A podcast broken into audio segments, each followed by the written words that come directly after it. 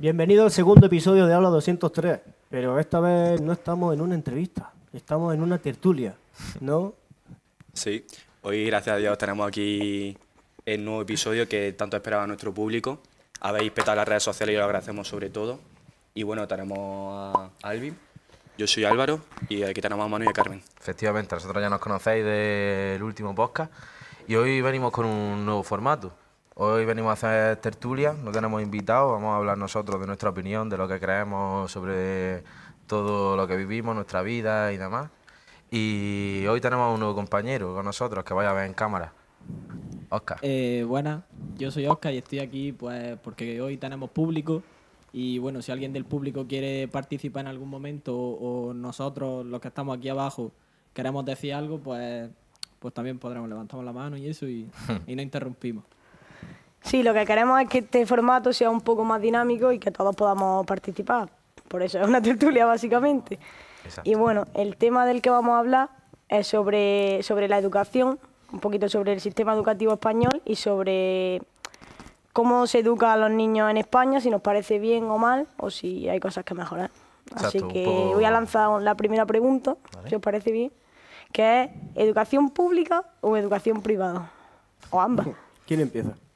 Buena pregunta. Buena ¿eh? pregunta, sí. A ver, yo creo que hay una gran diferencia entre la, eh, la universidad pública y la privada, ya que tiene un diferente enfoque. La pública es verdad que se centra un poco más en aprendizaje de teoría y tal, y la privada pues siempre que le lleva un poco a la creatividad de sus alumnos mediante ejercicios prácticos y al final también tiene la cercanía de los profesores. Es verdad que hay universidades privadas que tienen más alumnos y otras que menos, pero al final todas siempre tienen un, un profesor cercano a ti que te puede ayudar y te puede aconsejar. A ver, yo, sinceramente, mi opinión es que depende mucho del profesor. Al fin y al cabo, yo creo que todo el mundo hemos estado en pública y todos nos hemos encontrado con un profesor en cualquier curso que nos tenía marcado. El típico que no le gusta su trabajo y que prefiere dárselo. Yo por lo menos me he encontrado profesores así y la verdad que te amargan un poco lo que es esa, esa etapa. Sí. Entonces, en la privada, quieras que no, eh, los profesores que están ahí son porque están contratados y los pueden echar en cualquier momento. Mm, Se van a desvivir por seguir manteniendo su trabajo. Claro, quizá muchas veces en la privada es una atención más personalizada. Claro. Pero quizás eso es bueno y es malo, porque al final también, por ejemplo, yo he estado toda mi vida en colegio, en instituto público, y a mí en el instituto me gustaba también que me dejaran esa libertad de que el profesorado no estuviese tan pendiente tuya, porque es un momento en el que también tienes que desarrollarte como persona y no tienes quizás a un profesor detrás tuya súper pendiente, sino que tienes que aprender a ser más independiente. Sí, pero también venimos un poco ahora al tema alumnos también, que a lo mejor hay algunos que hace falta que estén un poco encima, sobre todo a esas edades, que cuando eres más chico, que, que, tampoco, que te apoyen un poco, ¿no? Que te incentiven, que hagan que las clases sean entretenidas, que te gusten un poco, ¿no? Que no sea siempre lo mismo, una persona leyendo un, PDF o leyendo un PowerPoint, que para eso me lo leo yo, ¿sabes? Claro. Es que eso, puede Eh, sonar, perdón, puede sonar un poco meme, pero eh, cuando sale cualquier meme, eh, tipo, eh, cuando salía el tema 4 de conocimiento del medio, seguro que todo el mundo sabe lo que es y todo el mundo va a tener referencia. Entonces, en las privadas eso, a mi punto de vista, no pasa. Es un poco más diferenciado el tema de estudio entre uno y otro. Claro, yo creo que por la vivencia, por mi vivencia, eh, yo creo que la educación pública en temas instituto y colegio mm, no deja nada que desear, por lo menos mi experiencia al contrario, porque además sí que está el tema de la selectividad. Yo ahí preferiría que mi hijo el día de mañana vayan a un, a un instituto público, porque creo que es una realidad que muchas veces, no en todos, pero en muchos colegios privados, y yo tengo amigos que, que vaya, que, que le han inflado las notas y han llevado selectividad y haces ¡pum! Y eso, por lo menos, en, o sea, en mi instituto que era público, no te pasaba. O sea, tú sacabas un 8 en lengua y tu nota iba a oscilar en selectividad entre un 7, un 8 y un 9. No iba a ser un 5, o sea, muy raro tenía que ser. Sin embargo, a lo mejor en otro instituto, para tener esa nota media alta, te la subían y luego llegaba a selectividad y historia. eh, un 9 y luego un 6, un 5. Claro, al final eso perjudica al alumno, Efectivamente. realmente. Aunque también la selectividad es otro tema aparte, la verdad, de mi Sí. opinión. O sea, nos estamos examinando de cosas que después a mí no me han servido para nada, desde mi punto de vista. Yo no sé quién habrá decidido eso ni quién lo ha estipulado, pero yo creo que todo el mundo se siente identi- identificado con lo que voy a decir. En plan, estudiamos cosas que después, al final, no son relevantes en nuestra vida. O sea, a ti para que te hace falta, por ejemplo, que estábamos hablando esta mañana, ¿para qué te vas a querer leer un libro de algo que realmente no, No te, te interesa, interesa. que te obligan a leerte? Prefiero que te den, por ejemplo, asignatura- asignaturas de libre configuración, que tú puedas hacer lo que quieras, eh, desarrollar tu creatividad, leerte el libro que tú quieras realmente leerte, que te vaya a aportar algo que tú quieras que te aporte, a que te impongan lo que tienes que hacer, ¿sabes? Un Claro. poco, ¿no? En plan, no sé si me explico. Sí, dejar un poco más de, de libertad, es lo que hablábamos, comentábamos antes, que la, la, lentu- la lectura se fomenta, pero se fomenta mal. O sea, a un niño en cuarto de la ESO con 15 años le obliga a leerse El Conde de, Mo- de Montecristo, ese niño va a odiar la lectura. O sea, mía. es que yo misma, que ahora leo libros un montón, con 15 años no leía porque te obligaban a leerte libros de mm, siglos atrás que a nadie le- que, que no le gustan a, a- a chavales de 15 años, o sea, es que no le gustan. Déjalos que sean libres, que elijan. Mira, tienes que leerte tres libros al año, pero los tres libros tienen que ser los que tú quieras. Y verás como seguramente ese niño no le va a coger con la lectura, sino que va a descubrir los libros que le gusten y posiblemente con 15, 16, 17 años continúe leyendo. No lo retome con 25. Entonces entiendo que tú realmente no, has- no lees ahora por afición porque te han obligado a leer en el colegio, sino porque tú has descubierto que te gusta la Claro, lectura, porque has leído libros que te aportan y que has adquirido un conocimiento de ellos, no porque te están impl- imponiendo leerlos y hacerte un resumen que al final lo vas a sacar de Wall o del rincón del Sí, vago, sí. ¿sabes lo que te digo? También es verdad que muchas veces, pues con el tema de la lectura, también depende un poco del profesor. Yo creo que varía, porque yo tuve la suerte de que tenía un profesor que era súper enrollado y tal, y nos daba, eh, ele- nos daba a elegir cualquier libro que quisiésemos, y que tenemos que hacer tres por, por trimestre, y presentar un resumen. Y al final, Eso un libro. Claro. y un libro que tú te lees, y un libro que tú te lees con gusto, es que lo vas a resumir tú. Claro, es que es lo que Pero estamos hablando, tío, porque, pero eso es tu, pro- ese profesor, Claro. pero no pasa Claro, eso. claro. Exacto. Es También como ver una que serie pasa- de Netflix, la ves porque quieres, pues que leerte un libro realmente por afición es lo mismo. Tú eliges el libro y te lo lees y lo disfrutas, no es me están obligando a leerme este libro, que voy a hacer lo posible por no leérmelo y aprobar ese examen o hacer ese resumen. Y también entiendo al profesor que dice, vale, pero es que si no, no se lo leen. Entonces tengo que imponer que se lo lean, ¿vale? Pero si empezamos desde pequeños a fomentar esto, estos niños yo creo que desarrollan otra perspectiva hacia esas cosas, ¿no? Vamos a ver lo que yo pienso. Sí, sí, sí. sí, totalmente. Y bueno, Bueno, todo esto viene a raíz de eh, una cartita que han escrito por ahí, ¿no, Carmen? Sí, ha sido un profesor de la, de la UGR, eh, que no sé si lo, si lo habréis leído, y, y ha sido como que ha culpabilizado un montón a, a los alumnos de la baja calidad que hay actualmente en la Universidad Española. Ha dejado bastantes joyitas, seguramente si sois de Granada y no estáis escuchando, eh, lo habréis visto en la prensa. Eh, voy a leer un poco un, alguna frasecilla que, ha dicho. Que, Empieza fuerte, ¿eh? sí. Empieza fuerte, vaya. sí.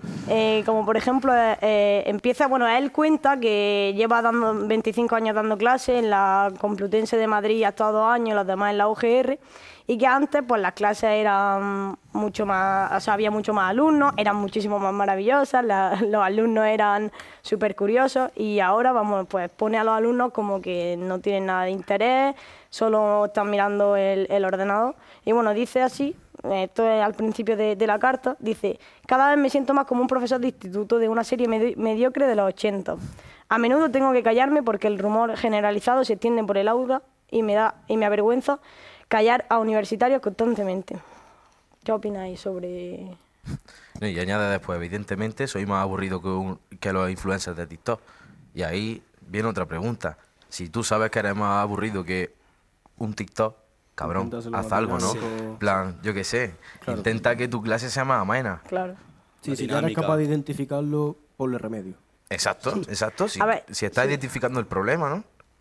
Vamos a intentar hacer algo. Yo qué sé, en plan, los alumnos están yendo por que quieren, ¿no? Pues a lo mejor no es problema solo de ellos, ¿no?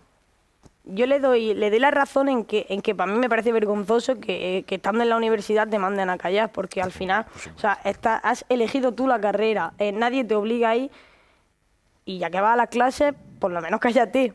Pero sí estoy de acuerdo en eso que dices, o sea, si tus alumnos miran constantemente el móvil, ninguno te hace caso, eh, pasan de ti, también haz un poco de autocrítica y mira a ver qué dinámica estás llevando la clase, qué metodología estás teniendo para que nadie te haga caso, porque supongo que este profesor habrá escrito la carta porque habrá llegado un día y, y que no Sí, ha- habrá estallado, habrá dicho, tío, he dado esta clase, ha sido horroroso. Entonces, sí, a lo mejor tampoco, o sea, no es solo culpa de los alumnos, sino también un poquito de, de a, ver, a ver cómo estás dando la clase. Claro, yo entiendo que es verdad que por parte del alumnado hay poca atención y tal, pero no me puedes comparar eh, años atrás, cuando no existía la tecnología o las nuevas enseñanzas, y lo inculque la misma enseñanza que se hacía hace 40, 50 años, con chavales que a día de hoy han nacido con un móvil en la mano, y lo único que le, les llama la atención pues son el TikTok tal, o la llamada, ¿no? El, que interactúan muchas cosas, ¿no? Que no sea una cosa fija de leer un texto durante una hora, no. Que le gusta investigar un poco, moverse por ese mundillo y tal. Entonces, creo que se tiene que modernizar la forma de dar clases y las tecnologías para una cierta edad, porque también hay que eh, hincar en ese punto de que a un niño de 7 años no le puedes dar un iPad porque no, no desarrollan una capacidad a lo mejor como con la escritura, con la De eso creatividad, habla por estar aburrido. A ver, desde mi punto de vista, un poco con ese tema, eh, los niños están siendo alienados.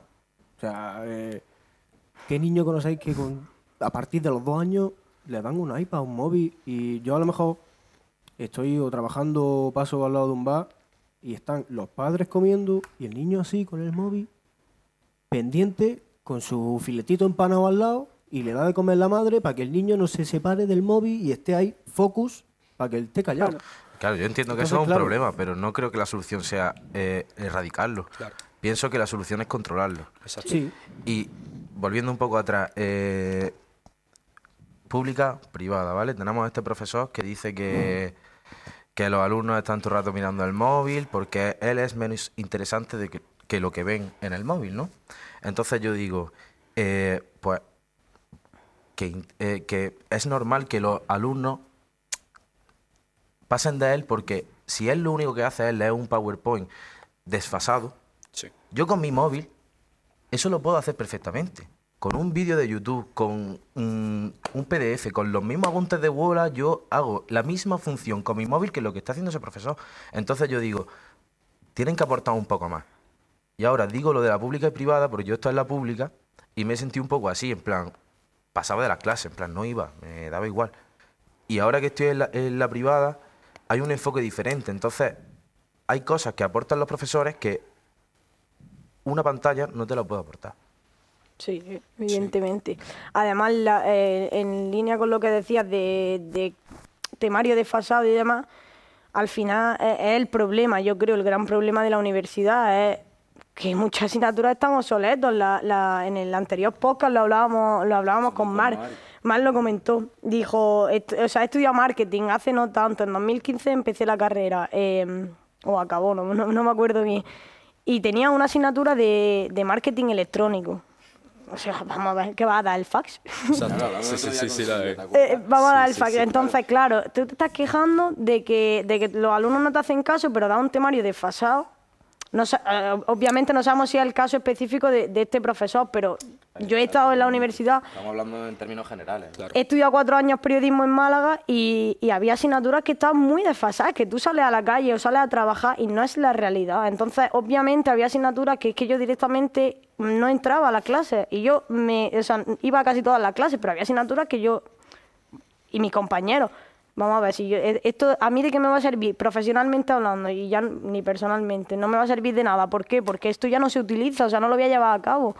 Entonces no es que vaya a mirar TikTok, es que directamente no voy a entrar a tu clase. Y volviendo también un poco para atrás, quiero añadir que estamos hablando de asignaturas despasadas, pero también hay que hablar de asignaturas que no se han dado nunca y que son súper importantes, Sí. como la educación financiera, la inteligencia eh, emocional, también estamos hablando ahora de quitar asignaturas como filosofía, que son de las pocas asignaturas que existen todavía que hacen a los niños pensar. Efectivamente. exacto. Eh, eso yo creo que es un problema. Desde mi opinión, yo creo que debería haber una rama, en plan, más abanico de, de asignaturas, pero que sean optativas.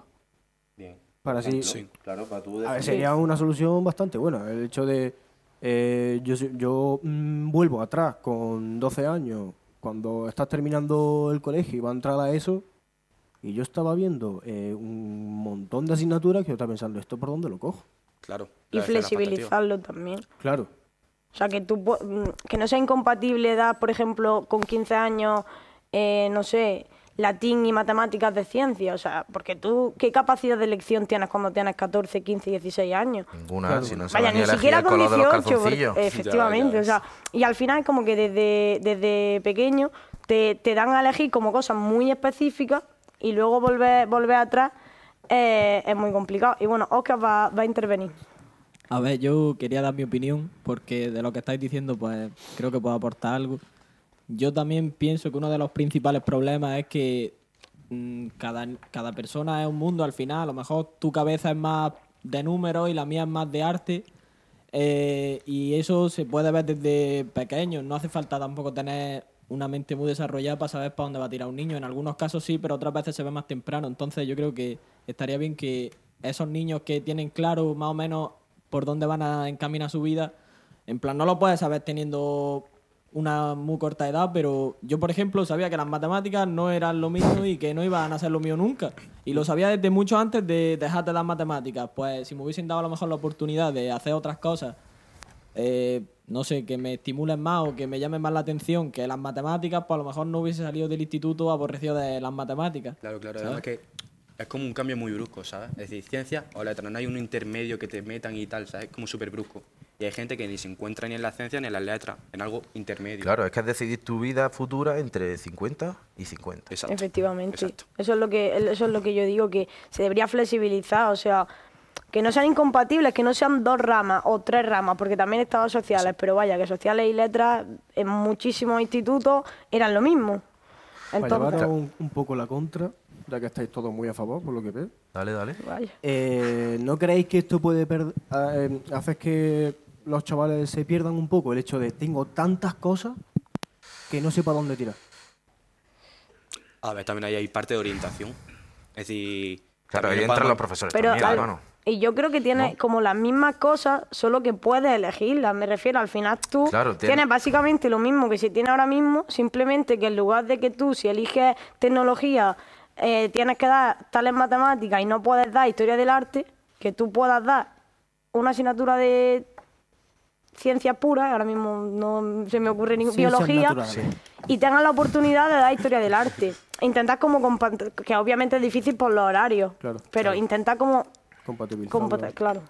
Y ahora digo yo, Venga, adelante. A ver qué dice. espérate. Si hablamos de, de- de poner varias opciones a los chavales para que puedan elegir lo que quieran, pero también entra ahora las influencias que tienen esos niños. En plan, sus padres, Sí. los profesores. eh, plan, Es que tú no- puedes tener muy claro que quieres estudiar arte o yo qué sé, o marketing o lo que sea. Pero después está tu padre. ¿Sabes qué? Que el- lo mejor pagado en España es ser ingeniero. Que lo mejor pagado en España es ser dentista. Sí, bueno, eso es lo- Eh, eso tienes que ser cirujano, tienes que ser notario. Plan, eso que te condiciona también, hermano. A un niño pequeño, a un niño de 15, 16 años le condiciona. ¿Sabes quién condiciona más a los niños de hoy en día? Los influencers. Bueno, sí, Bueno. sí, sí, eso ya es un tema aparte que... Eh, Actualmente todo el mundo quiere ser influencer. Sí, sí, lo viene ¿Quién mi no prima. quiere estar todo el día? ¿Qué chaval no quiere estar todo el día con el móvil y ganar dinero? Ya. Sé que lo otra vez viene mi Pero prima. eso no Eso seis es- lo peor. Pero hermano, Pero eso yo no lo veo tampoco- una mala opción, tampoco, eh, tío. ¿eh? En plan. Eh, O sea, creo que está muy criminalizado y al final, vale, te puede parecer mejor o peor, pero hay que, o sea, tenemos que estar en una realidad y más nosotros que estamos estudiando marketing, Claro, que es tío. una nueva forma de comunicar. Nos puede gustar más o nos puede gustar menos, pero al final es una nueva forma de publicitarse que, es que literalmente ahora mismo son de los más demandados por la... Hay agencias de influencers, o sea, dime tú eso a mí hace 10 años, si va a ver. Ya, pues. Te puede gustar más, te puede gustar menos, pero son chavales y chavalas que crean contenido, tienen éxito porque a la gente le gusta, lo sigue y las marcas pagan por eso, pagan porque se publicita. Entonces, entiendo que haya niños y niñas que, que, que los vean y digan, coño, pues yo quiero ser como este. Pues no hay niños que quieren ser como Cristiano Ronaldo Messi. A ver, sí, pero también es como, como lo pone, es decir, mi prima con 6 años me vino el otro día y me dice, quiero ser TikToker, y la TikToker es eh, Lola Lota que en cámara Pillaron a es perfecta, que en cámara se ve perfecta y sale con maquillaje y mi prima no llega a tener eso y se ponen diciendo es que no voy a llegar a eso porque no soy guapa tal. Entonces también que hay un problema ahí que crea inseguridad de las personas, ¿sabes? Claro, es que yo creo que tienen que mostrar también, digamos, la parte mala. Que sí, que es muy bonito. Eh, Porque lo que vivir tu vende es la parte buena. Hacer vídeos de tu vida, que bien, que fantástico todo. Pero mm, también está puteado echando horas como un indio. Sí. Sí, a ver, y yo en, en, en línea con lo que tú comentas, obviamente, pero es que no es un problema solo de los influencers, es que las redes sociales traen problemas de Claro. autoestima a diestro y siniestro, porque al final no tienes que ser Pero influencer, bueno, es que mira, tú mismo te volvemos un otra vez filtro. atrás. A lo mejor no habría esos problemas de autoestima si tuviésemos una clase de inteligencia emocional cuando somos pequeños, ¿sabes? Y supiésemos gestionarnos bien. Y, y saber em, gestionar nuestras emociones y percibir los estímulos que, que captamos diariamente y constantemente de otra forma. O saber realmente lo que significa. Y no dejarte influenciar por cuatro palabras de un Reels de dos, mi- de dos segundos. Ya. ¿Sabes lo que te digo? Pero continuamos un poquito más con la Sí, carta, vamos a hablar un Sí, poquito más de la carta, que sí, esto sí, sí. tiene para... Tiene para rato. Por aquí los niños quieren decir cositas. Adelante, adelante. Eh, que yo creo también que en plan todo el mundo hoy en día quiere, todos los niños pequeños desde chicos como que dicen que quieren ser eso porque realmente pues no tienen la capacidad de pensarlo críticamente y todo. Claro, Además, como quien pues, dice que quiere ser astronauta. O ¿no? que quiere ser Parece- futbolista, Claro, claro. parece una vida súper fácil porque es como yo estoy aquí en mi casa, me grabo cuatro vídeos y ya está, pero en realidad hay tanto influencers como positivos como bueno, negativos, no, yo no soy quien para decir nada, ¿sabes? Pero que hay cosas mejores y cosas peores para ver las redes sociales. Yo, por ejemplo, el TikTok me parece una cosa que está afectando de manera negativa a la sociedad en general, pero también es una herramienta súper útil. En plan, esto es lo típico que siempre se ha dicho, que el Internet puede ser muy bueno o muy malo, depende de cómo tú lo utilices. Pero un poco como todo. Y en, en, en TikTok, por ejemplo, hay un montón de vídeos súper interesantes sobre un montón de cosas que, que no es contenido vacío o por, yo que sé, hay influencers que se ganan la vida de más allá de echarse fotos bailar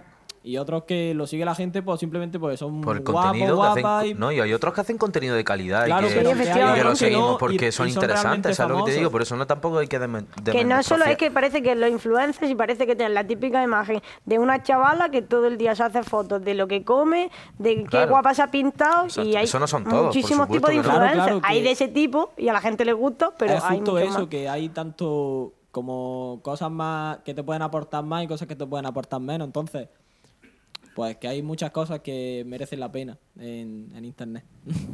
Tienes razón, tienes razón. Como tu música, a ver si. Chavales, el concierto el mes que viene, 16 Ahí, ahí, de ahí, ahí, está, ahí hay que ir está. todavía al Sala de Riff. Armilla, 5 euros la entrada. Exacto, exacto. No perdáis la Todo oportunidad allí, de ¿eh? poder decir que vinisteis al primer concierto del Soto. Ahí está, ahí está, ahí está. Con dos cojones. Un aplauso Un para Oscar, vaya. ¿eh? Vaya lejos, caballo, con cojones. bueno, chicos, vamos a volver un poquito a la carta, que aquí hay chicha Adelante, todavía, ¿vale? es que nos perdemos. Vamos a ver. Este señor dice lo siguiente, ¿vale? El nivel de los trabajos y presentaciones de los alumnos no pasaría, en su mayoría, los estándares del teatrillo de Navidad de primaria. Por eso, nosotros, o sea, por eso para nosotros es más que suficiente ponerle un 5, un simple aprobado, ¿vale? Y también dice, justo después, que de este modo ellos cumplen con el contrato, con el programa que tienen que hacer, ¿no? Y el departamento está feliz. O sea, ellos cumplen con lo suyo, reciben su dinerito y estamos aquí todos felices, ¿no? ¿Qué opinamos de esto? A ver, que esto también lo dice porque mm, explica que tienen un límite de suspenso. Entonces, que si superen, superan ese límite de suspenso, eh, la universidad los sanciona. Entonces, claro, encima, a mí me hace gracia porque estás reconociendo que apruebas a la gente para que no te sancione y la culpa es del nivel de los alumnos. Exactamente, tío. Si, que coño, ten dos cojones, por así decirlo, suspéndelos, tío. Si a ti te está importando realmente que los alumnos aprendan, porque esto supuestamente es porque él está indignado porque somos unos cazurros, ¿no? Pues Como si a ti lo que, que te in- está engañando a la gente de... Claro, entonces, si a ti te importa que la gente esta aprenda, tío, coño, sacrifícate, ponle un cero, hermano, y les dices... Si te penalizan, pues es- bueno. pues ya está, pero coño, hay que tener un- un- una ética, ¿no? Exactamente. Y, y decir, pues si este niño no está preparado, no lo voy a probar. No sé si es un poco más adelante o Lo de- es lo de eh, no me gustaría pasar por un puente Sí, de arquitectos Ah. que enseñamos hoy en día. lo, sí, Sí. Eh, al fin y al Pues planteate ese claro, título, en plan eh, dárselo o no, ¿sabes? En plan, si no quieres que te penalicen, hazlo bien. No Efectivamente. sé si me explico. Eh, te estás quejando de que no se enseña bien a los chavales, pero tú tampoco estás haciendo Claro. por enseñar bien a cambio de no llevarte una sanción. exacto. Simplemente se conforma con darle un 5 para él no verse perjudicado. Exacto. Entonces, eh, lo que no me gusta de la carta esta es que es un poco contradictoria. Entre los diferentes apartados que lleva, como que algunos se pisan entre otros. Por lo menos en mi opinión. Sí, él como que intenta hacer una crítica, pero no se pilla los dedos, pero luego la lía. Es es, que como, es como un sí. poco así. Porque luego, eh, tras mm, explicar esto de que el nivel de los alumnos es bajísimo y tal, aquí ya cuando es cuando pone fin a los alumnos, porque lo primero que dice, dice aquí van algunas realidades que no te van a gustar. Esto es dirigido a los alumnos universitarios. Y lo primero es que dice, te faltan habilidades básicas indispensables en estudios superiores. No tienes capacidad de expresión, tu vocabulario es muy básico y se limita a verbos débiles, hacer, ser, estar, en lugar de específicos como desarrollar, evaluar, ampliar. A mí esto me parece una generalización que no es verdad, que es mentira. Porque nosotros, por ejemplo, que ahora mismo... Eh, no estamos estudiando en la universidad porque ahora mismo estamos mm, formándonos en un ciclo superior, tenemos mucho más vocabulario. Después de haber y- pasado por la universidad. Claro, yo por ejemplo tengo experiencia de haber estado en la universidad y la gente de mi carrera tenía mucho más, mucho más vocabulario y yo creo que también. Entonces, que tú tengas un par de alumnos que puede pasar y que obviamente hay de todo en la viña del Señor, Sí, sí. pero tú no puedes decir esto y afirmar esto porque es mentira. O sea, es que es mentira, es completamente mentira, una generalización que no, no viene a cuento, en mi opinión. Claro, y era, y era un catedrático que está haciendo una carta pública, ¿sabes? En plan, piensa lo que dices, tío. Efectivamente. Una cosa que no sé es si este hombre era profesor de, escue- de escuela privada o pública. No, de la UGR. de la- de la UGR. De, de la de UGR. empresariales Claro, de aquí de la claro, UGR. Sí, sí, sí. Sí. Ah, claro. Él está cuadrando, ¿no? Lo pueden echar. No hemos dicho nada. Bueno, continuamos. Segundo punto. Luego, bueno, sigue un poco más eso, como diciendo que el nivel es bajísimo, eh, habla de Wola, del rincón del vago, eh, de a la hora de exponer, que yo sinceramente también creo que si una persona ha llegado a la universidad y no sabe exponer, también es culpa de que no le han enseñado a exponer, porque tú las habilidades comunicativas no las tienes innatas. Hay gente que sí, pero la mayoría de la gente no las tiene innatas. O sea, a ti te tienen que poner y tú tienes que hacer presentaciones y te tienen que enseñar a comunicar y no tener miedo escénico, que no todo el mundo llega y habla mm, súper bien. Entonces, planteate que si tu alumno en tercero de carrera no sabe exponer, es por algo. Y a lo mejor no es solo su responsabilidad. Pero porque también falta un poco eso en, en primaria. Claro. Por lo menos en mi pueblo, mm, sinceramente no recuerdo que en primaria hicieran ninguna presentación. Entonces, como- claro, e- ese, esa habilidad de hablar en público, hasta que no estuve a finales de la ESO, por lo menos, no la tuve. Claro, no empezaste a desarrollarlo. Claro. Y hoy en día es lo más importante. Claro. En el mundo de la empresa, comunicar, si quieres emprender, ofrecer mm, para tu todo, idea, claro. para todo, tío, para todo. Para, para tu día a día, en plan, Sí. para ir a comprar el pan, tío, tienes que saber comunicarte. Claro. Y en cualquier profesión va a tener, en algún momento va a tener que comunicarte de cara a un público. Efectivamente. Siempre. Y, hoy- y, sinceramente, actualmente se habla en público por Mariquilla. ¿Eh? Mariquilla, ¿dónde está? María, te queremos. María, María, te queremos. Está silenciada por hoy. Pero parece. eso que es verdad que hay que desarrollarla en la infancia y tal, porque es cuando los niños desarrollan más su un habilidad y tal. Pero también comparto que, aparte de que se enseñe, también los alumnos pongan de su parte, porque muchas veces somos muy pasotas y tal, y no ponemos de esa parte. También, ahora tenemos el problema de que cada vez los niños eh, comparten o conviven menos con sus amigos o con gente que hay alrededor por el tema de, la, de las tecnologías. So- so- sociabilizan, Claro, claro. sociabilizan Menos. mucho menos. Eso, es ver- el, el otro día lo hablábamos tú y yo, que antes tú eh, ibas a un restaurante y si había dos niños, más o menos de la misma edad, estaban jugando. Y él puso el ejemplo de que había dos niños y estaban sí. los dos cada uno con un teléfono o con Es un decir, iPad. Y además que Claro. los padres que no, también es por parte de los padres, tío. Si estás cenando con tu hijo y tu hijo están pasando, tenés que educarlos de que dejen el móvil, que hablen contigo, que compartas cosas. Pero- Ahora, también, el profesor se está quejando de la actualidad. Imagínate Claro. en unos años. Claro, ¿Sabes? eh, que se jubile. Bueno, pero de aquí a unos años vamos todos Pero- con las gafitas estas de realidad virtual por la Eh, calle. el- es que también es lo que dices, es culpa de los padres. O sea, al final, el niño imita lo que ve. Si el padre es adicto al móvil, como hay muchísima gente, yo me incluyo y creo que pff, prácticamente todos los que estamos aquí siempre miramos el teléfono. Al final, tu hijo, ¿qué va a hacer? Si tu hijo ve que tú cojas el móvil, tu hijo va a coger el móvil. Le vas a decir tú al niño, no, no coja el móvil. Que es así. Es que no, no. Vamos a comentar otra cosa también, ¿vale? Aquí nuestro amigo también dice que no se sabe, no saben estar, tal, que balbucean, tal, no sé cuánto. Te encorvas. Y yo quiero llegar a, vienes a una exposición en chándal o con leggings. No te dignas a respetar la institución milenaria que te acoge y que se llama universidad. Quiero que también aportéis vosotros qué opináis de cómo tengo que ir vestido a clase. ¿Hay un dress code para ir a clase? En plan, no me parece correcto, tío. Pasas eh, seis horas allí, tío, mm, te vas cómodo a clase, ¿sabes? A ver, tampoco vas a ir en chancla, mm, pero coño, Yo molesto a alguien yendo en chándal. a nadie. En plan, Es que... Pero Yo no comparto tanto. lo apoyo. ay, mi primo. Porque tú, por ejemplo, a una reunión de negocio irías en chándal. No, pero Pero es que, que no no estoy yendo a una una- reunión de negocio, hermano. Estoy Ya. yendo a clase, bro.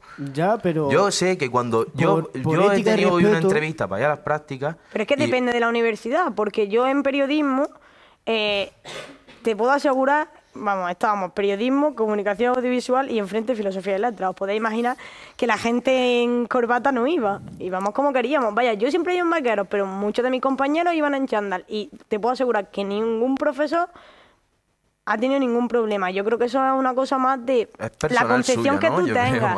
Eh, es cierto que hay carreras como Derecho, eh, ADE, y este profesor es de la Facultad de Empresariales, que lo tienen como más... que de- eh, para ellos es más correcto, pero yo la verdad que lo veo una tontería. O sea, ver, yo sí voy a hacer el mismo examen estando en chándal que te- llevando vaquero. Sí, es verdad que en ese aspecto, pues, pues sí, le doy, la- sí te doy la razón. El hecho de. A derecho tengo que ir en corbata y a Bellas Artes puedo ir como me dé la gana. Con los bombachos. Con los bombachos y las rastas. Y tú que no estabas de acuerdo. A ver, es que yo quiero dar un poco el detalle de que tú al final, si estás en un carrera de derecho, nosotros que estamos en empresarial tal, nuestro futuro también va dedicado un poco al mundo empresarial y también hay que saber vender la imagen. Y hay una generalización en este mundo que eh, el prototipo de empresario es en traje de chaqueta. Entonces al final la visión va a ser siempre la misma y que tengas tu, tu contacto con un proveedor o con un cliente y le des buena imagen Por supuesto. de dress code, pues Claro, yo, Yo estoy de acuerdo ahí contigo, pero te vuelvo a decir, hermano, que estamos hablando de ir a clase, que no estamos hablando de hacer negocios. Pero hay que Cuando yo, claro, pero yo tengo la capacidad y el conocimiento de decir, si voy a hacer un negocio, voy a hacer una entrevista, como estaba diciendo antes, o voy a hablar con alguien, o voy a un evento, yo sé cómo tengo que vestirme. Pero para ir a clase no creo que haya que Pero, ser tan estricto, ¿no? Yo qué Aparte sé, tú- que- pero porque tú sí lo sabes. Hay mucha gente que, que pasa Pues de la que se vida. dé la y sí, Pero bueno, ese es su, pro- Ya, ya, eso es pero su si tú- problema, no no me tiene que decir el profesor cómo tengo que vestir yo. Además, ¿qué ¿Sabes lo que pasa? Que, que- además, yo sinceramente digo? lo veo sí. como un poco de, de clasismo. Vienes a una exposición en chándal o con leggings. No te dignas a respetar la institución milenaria. Perdone, señor, que pone una presentación de 2003. Es que también te digo. Claro, respeta a tu, alu- a tu alumno y intenta darle una clase en condiciones, ¿no? Porque es que leyendo aquí, que estaba leyendo, espérate que os quedáis flipados, dice, lo que está claro es que si tú, estudiante, no tienes interés, yo no puedo plantarlo en ti. Pero sí puedo hacerte que creas que vales, aunque sepa que es mentira. Me he convertido en un experto en, ha- en hacerlo, porque el sistema me lo exige y lo cumplo. Y rezo porque esto solo me ocurre a mí, y como mucho en mi facultad, pero que no ocurra en medicina o ingeniería de camino, sobre todo cuando cruce un puente o Dios no lo quiera, esté en la camilla de un quirófano, lo que estabas hablando tú antes. Estas frases a mí me dejan flipado, tío. A ver, sí. Es que. Me- no me tiene deja por- flipado, No tío. tiene por dónde cogerla, Claro. al fin y al cabo. Ya, Claro. es que Es, es- es alucinante. Te estás quejando de que se enseña mal, pero por otra parte estás tú. Pero lo permite. Que Claro. claro, estás diciendo, eh, le enseño mal, lo sé, pero es que no quiero que me penalice. Claro, claro. O sea, tú crees que estén interesados, si tú no crees el interés, ¿cómo no estás interesado? claro, ¿cómo voy a generar interés cuan- en algo que no, no, no lo genera de por sí, hermano? Es que es imposible que tú estés dos horas con un tío que te está leyendo un PDF, además que no tiene ni una puta foto, hermano. Es que es flipante. Ya. Sí, sí, sí, es que totalmente. Además luego dice una frase que la voy a leer. Porque sigue hablando de... mm, Bueno, es justo después de lo de balbucear, no sabes estar, lo del chanda, dice, si tu expresión es limitada, tu escritora lo es más. bueno, generaliza de nuevo. Se nota que ya no se hacen dictados en, ed- en educación secundaria, cuando eso es mentira, pero bueno. Joder, no me he hinchado yo a copiar los libros de historia, ¿eh? que- Y a redactar luego los exámenes. Es que es verdad, es que es mentira. O sea, se siguen haciendo, se siguen haciendo dictados, pero bueno, para los alumnos de este hombre no hacen dictados porque no sabrán escribir. Y luego dice, caso aparte merecen los alumnos que no hablan español y no comprendo qué hacen ocupando un asiento, especialmente aquellos provenientes del país creador de TikTok.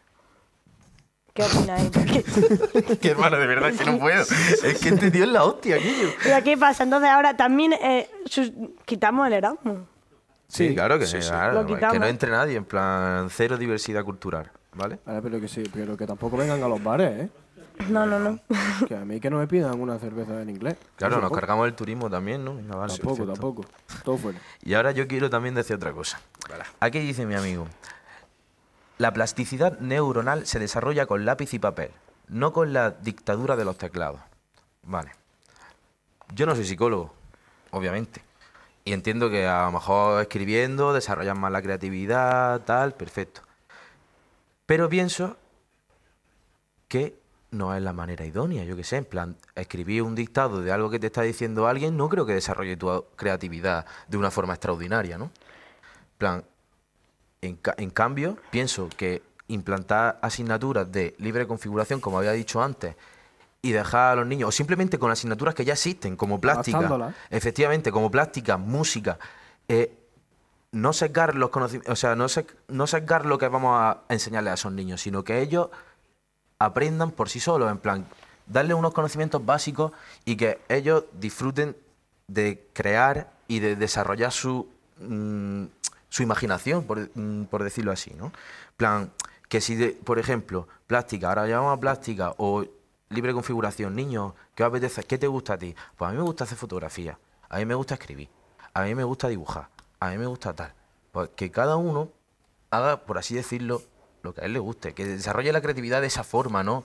A ver, Eh, si te es quito un ordenador porque no vas a, a saber eh, desarrollar tu creatividad, ¿no? Esto es una herramienta que es súper útil. plan, Sí, pero también eh, es súper útil si la sabes utilizar. Yo aquí sí tengo que darle un poco la razón a- al profesor porque dice, darle un ordenador a un niño de 10 años es como darle una cuchilla de afeitar a un bebé. Y tiene un poco de razón, porque al final sí, los niños, mi sobrina tiene dos años y sabe perfectamente poner los vídeos en YouTube, pero cuando tenga 10 no va a saber utilizarlo de verdad para su desarrollo eh, educativo y para de su, su desarrollo personal, porque seguramente se limitará a ver TikTok, a ver YouTube y a ver cuatro tonterías. Entonces, yo aquí sí le doy la razón, yo, soy- yo estoy súper a favor de, de- del lápiz y el papel, porque no solo de escribir, sino de, de hacerlo todo, o sea, de que, de que esto sea un complemento, pero no Claro, sea claro. lo único, sea un complemento, pero de que se utilice de una manera, no sé, creo que con 10 años no es necesario a que a un niño le manden los deberes por Classroom. Claro, Yo- es- eso estoy de acuerdo. Lo que pasa es que creo que no me he explicado bien. No es que, que, se lo, que se lo quiten ni que solo tengan que hacer lo otro, sino que sea algo que se complemente. Claro, claro, sí, sí, sí. Tam- perdón. Es que también, eh, la, esta- por estudios, ¿vale? Las pantallas desarrollan menos la creatividad. Entonces, yo voy de acuerdo con Carmen de que el lápiz y el papel ayudan a, a crear la, a desarrollar esa creatividad, ¿no? Para que los niños en un futuro, que- cuando se aburran o los estímulos que tengan en el cerebro, yo no soy psicólogo, pero Esto está estudiado de que... Y para eh, la de hecho- falta de De hecho, mira, en Silicon Valley, te lo digo sí así, verdad. en Silicon Valley, ¿Mm? sus alumnos no tienen pantalla. ¿Por qué? Porque sabe perfectamente que las pantallas las pantallas afectan al, al alumnado y no le ayudan a desarrollar o, a- o al crear contenido y tal. Entonces, allí lo que están haciendo es cultivar a niños prodigios, mientras que sabe perfectamente que son ellos los que venden las pantallas a los demás, que van a hacer que la- los niños cada vez van, a tener más TDAH, van a aumentar la miopía. Al final son problemas que saben ellos perfectamente y quieren jugar con nosotros. Entonces tú prohibirías las pantallas en un aula. No las prohibiría en sí, pero me refiero, mano. Pues eso es lo que estoy diciendo, Yo que estoy diciendo que, a los con- niños, que a combinarlo, Una ¿no? cierta edad. Porque con 16 años sabes te tomas un poquito más la vida en serio. Y sabes perfectamente que es una, bueno, más o menos, sabes lo que es una herramienta de trabajo a una herramienta de diversión. Claro, claro, pero la realidad no es esa, la realidad, o sea, la realidad no es que un niño de 10 años tenga una pantalla en clase, no la tiene. La realidad es que los que la Bueno. tienen son los Bueno. universitarios y lo que se está planteando Hombre, bueno, claro, quitárselo y sí. prohibírselo es a los universitarios. Sí, ¿Sabes eso, lo que te eso digo? sí me parece sí, una tontería. Ese es el, el- el problema. Y que tampoco creo que mm, las herramientas electrónicas no fomenten la creatividad. Hoy en día tenemos un montón de aplicaciones. Sí, pero te la anulan un poco. O no, ¿eh? Con 10 años, si tú te metes en TikTok, o sea, si eres una persona creativa ya de por sí, sí que vas a buscar algo más allá. Si no, vas a ir a lo me fácil. Exacto. si te vas a redes sociales, Vaya a los estímulos. al cabo... Vaya a los estímulos que te Claro. entretienen, es fácil, es rápido y. Pero, por ejemplo, eh, mi, mi sobrino le encanta dibujar con la tablet. Claro, Vale, sí. ahí vale, eso sí. Entonces, en cosas así, Que dibujen Pues mira. papel. Exacto. compre unos cariocas. Pero también te digo, eh, si se comenta también lo de la pantalla de la universidad, será también porque los alumnos no, estamos ganando esa fama de utilizar bien las tecnologías. Que es lo que pasa un poco también en la universidad, ¿no? Sí, a veces también es verdad que tienes un ordenador delante y hay que reconocer que muchas veces, si no te interesa la clase, tú miras en, un- en una clase de universidad la pantalla y si la clase es interesante, la gente está tomando apuntes. Ahora, como la clase sea un peñazo, la gente mira el Zara, yo miraba el Zara, mira el marca y mira todo menos al profesor. Eso también es verdad. Hemos pasado acá. Eh, lo que estabais diciendo de las pantallas y todo eso con los alumnos, yo he estado en un colegio en el que en vez de tener libros utilizábamos un iPad. Y yo creo que antes de por lo menos bachiller, a un niño no le puedes dar una pantalla en una clase porque es que sirve para todo, menos para lo que querías que sirviese, ¿sabes? Porque es que no se puede, no se puede. Un niño de 16 años no puede estar 6 horas concentrado en lo que te está diciendo un hombre que a lo mejor ni te cae bien, ni te interesa lo que te está diciendo y tienes delante una pantalla para hacer lo que quieras. Claro, Bueno. pero si tú, por ejemplo, tuvieses... eh, tú a lo mejor no estás atento, pero porque esa asignatura que te están impartiendo Claro, ni te claro. va ni te viene. Pero En plan, porque yo, por ser- ejemplo, eh, historia del arte, me hacía cacho en historia del arte, la verdad, me encantaba. guapa, y mira que sabía que no me encantaba, servía tío. Para casi nada en realidad en tu vida después de lo que es el instituto. Y era un tostón, pero me encantaba por el profesor, porque el profesor hacía la, la asignatura interesante. Y luego había otras asignaturas que a lo mejor dices, pues esta asignatura me gustaría, pero el profesor hace que no te interese nada porque es que te crea pues ese rechazo por su manera de explicar o su forma de ser o en plan Sí, que no todo lo soluciona la tecnología ni nada, que no creo que haya que modernizar tampoco las técnicas de estudio, en plan, sí, pero no es la solución absoluta porque hay clases que son entretenidas sin que haya tecnología ni cosas modernas. Pero también depende mucho pues, de cómo de interesante haga el profesor la asignatura, yo creo. Depende del profesor, al fin y al cabo. No, sí, eso está Hombre, claro. es que el profesor, yo creo que es el elemento más. O sea, lo que ha dicho Oscar, todos tenemos una asignatura que nos ha gustado por el profesor. Sí. Todos, Aunque odiásemos la asignatura. efectivamente. Sí, el profesor Carmen. Requena, un beso desde aquí. Y yo quiero decir otra cosa, pues no, tampoco matar a este hombre, porque hay un pequeñito párrafo con el que sí estoy de acuerdo. ¿vale? Parte de línea. Efectivamente. Y os lo voy a leer.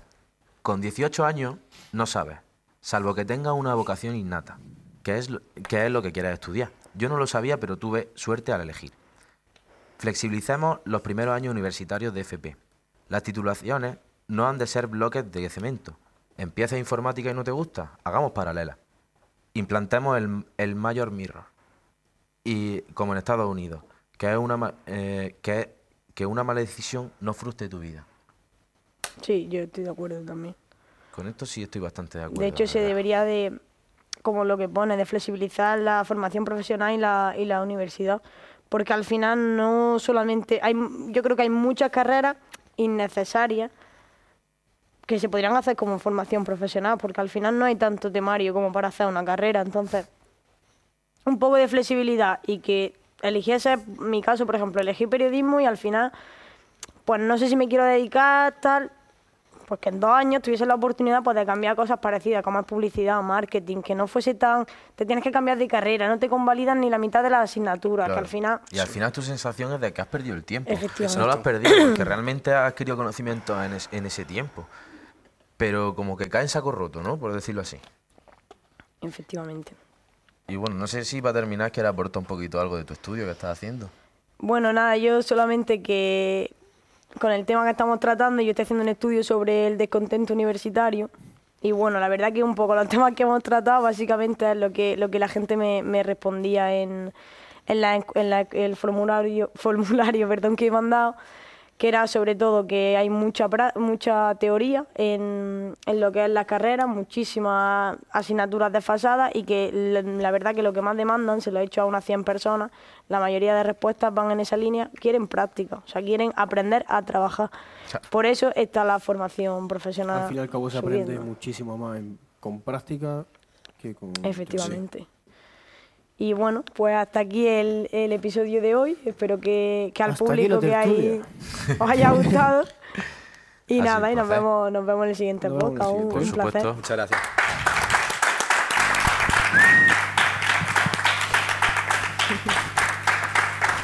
¿no? Polla el saquillo. ¡Ole, vuestra Y bueno, esto es Aula 203.